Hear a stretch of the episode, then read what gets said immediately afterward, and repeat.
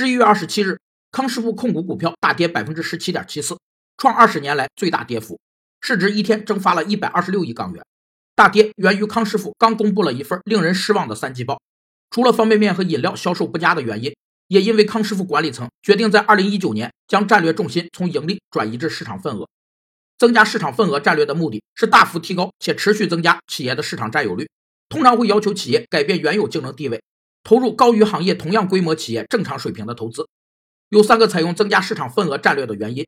一是企业在知道行业中存在新竞争基础的情况下，仍要有创建的找出在这些新领域里进行竞争的最好办法；二是上述所有阶段性变化只是一般性变化，并不用于所有行业；三是如果在这些阶段中行业发生了巨大的变化。也会影响市场份额的增长速度。